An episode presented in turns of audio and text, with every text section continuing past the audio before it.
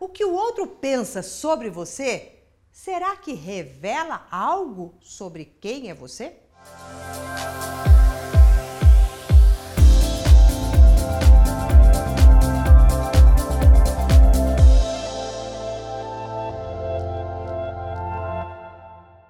Olá, eu sou Maura de Albanese e hoje nós vamos falar exatamente sobre o que é esses tais pareceres que a gente tem em relação ao outro. Afinal, a gente sempre pensa alguma coisa sobre alguém e alguém sempre também pensa alguma coisa sobre você. Você não é desapercebido, você não chega num lugar e não é ninguém, você não está vestido com a roupa da invisibilidade. Então, basta alguém olhar para você que ela vai ter algumas impressões sobre você vai pensar alguma coisa ou vai te achar simpática ou antipática, vai achar que você é uma pessoa fluente ou não, vai tecer já um cenáriozinho na cabeça dela sobre quem você é.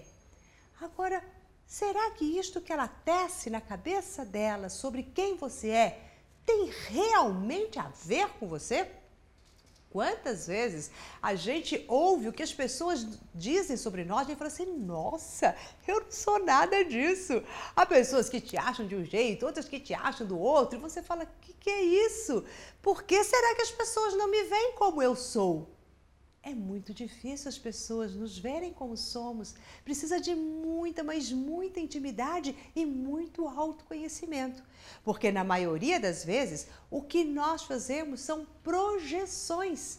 Então, tudo aquilo que a pessoa às vezes fala de você, na realidade ela está falando dela mesma.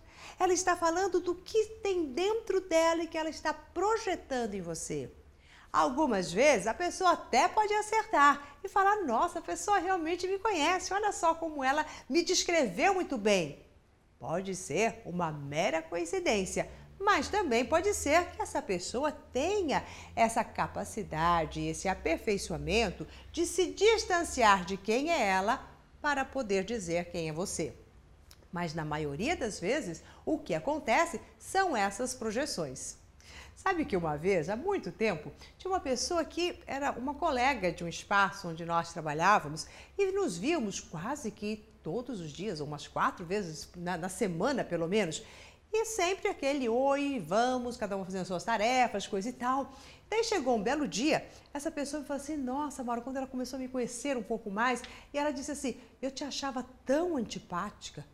E eu me choquei, eu falei, eu antipática? Eu sempre me achei a rainha da simpatia.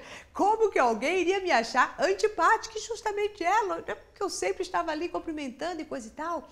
Mas na realidade, é, lógico que isso não tinha nada a ver comigo, mas o que ela estava projetando, né? E não comigo mesmo. E essa projeção tinha mais, mais a ver com ela.